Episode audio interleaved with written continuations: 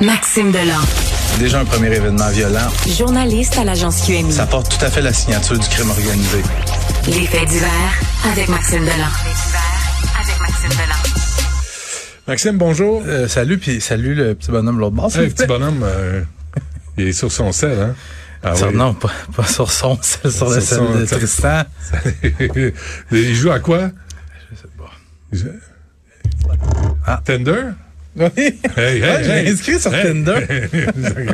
Ben, quand les filles le, le rencontrent, c'est juste lui, mais c'est moi, mais 35 ans plus tard. Ah oui, c'est ça. Ouais, coucou. là, tu le droit de changer d'idée. Hein, arrive. Un complice de Frédéric Silva assassiné au Mexique. Ouais, Ça, Sami, Sami Tamuro, 37 ans, qui a été tué par balle dans un centre de musculation de Puerto Cancun hier. Sami Tamuro, garde proche des Hells, narcotrafiquant notoire. C'est une grosse nouvelle dans le monde du crime organisé, essentiellement parce que ça vient démontrer qu'il y a vraiment une purge interne qui est en cours au sein même du monde interlope. Puis je- veux faire ça simple pour que les gens qui nous écoutent qui nous écoutent comprennent bien. Quand je dis que tout ça est en lien avec les révélations de Frédéric Silva, c'est que Frédéric Silva, lui, pendant euh, quoi une vingtaine d'années, depuis le milieu des années 90, a trempé directement, a commis lui-même, ou il a donné ça en contrat, commis 65 meurtres ou tentatives de meurtre pour différentes factions du crime organisé. On parle des Hells, de la mafia, de la pègre irlandaise notamment.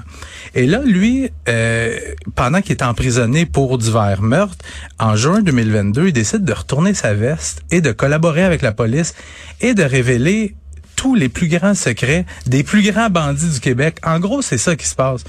Et là, les, les dirigeants, les têtes dirigeantes du crime organisé au Québec, ils savent bien que tôt ou tard, ils vont tomber. Ouais. Fait que ce qui se passe, c'est que ces gens-là, euh, tous ceux qui ont commandité des assassinats, qui ont payé Frédéric Silva pour faire tuer du monde, ils veulent euh, éliminer des témoins gênants, tous ceux qui sont au courant. Fait que c'est ça qui s'est passé avec Grégory Woolley, qui s'est fait assassiner à Saint-Jean-sur-Richelieu le mois dernier. C'est ça qui se passe avec euh, euh, Sami Tamuro, parce que Sami Tamuro était très proche de Frédéric Silva. Et euh, présentement, moi, ce que je peux te dire, et de sources policières, il y a plusieurs plusieurs bandits, des, des mafieux, des, des motards qui se sont fait aviser que leur vie était en danger. Mm. Fait qu'il y a plusieurs personnes qui ont des cibles dans le dos et Sami Tamuro en est la preuve. Tu peux aller te cacher en Amérique du Sud, en Amérique centrale, en Europe. Tu vas finir par te faire. Tu sais, c'est triste à dire, mais c'est ça. Ben, Ils sont, sont allés chercher au Mexique. là. oui, oui, la commande, ce que euh, mon collègue et moi, euh, mon collègue Félix Séguin et moi avons appris, c'est que la commande vient du Québec. La commande vient du Québec, fait qu'il y a quelqu'un d'ici qui a passé la commande de passer Tami Tam- Sami Tamuro. On l'a retrouvé dans une salle de musculation, Ah écoute, à Puerto Cancun. Il s'est fait, tu sais, c'est une exécution, là. J'ai vu des photos de, c'est pas euh, joli joli, mais il est abattu à bout portant. Euh, fait puis il y a d'autres il y a d'autres têtes dirigeantes qui vont tomber dans les prochains mois, prochaines années. Bon, et tentative de meurtre euh, à Montréal? Ouais, ça se passe autour de 22h30 hier soir.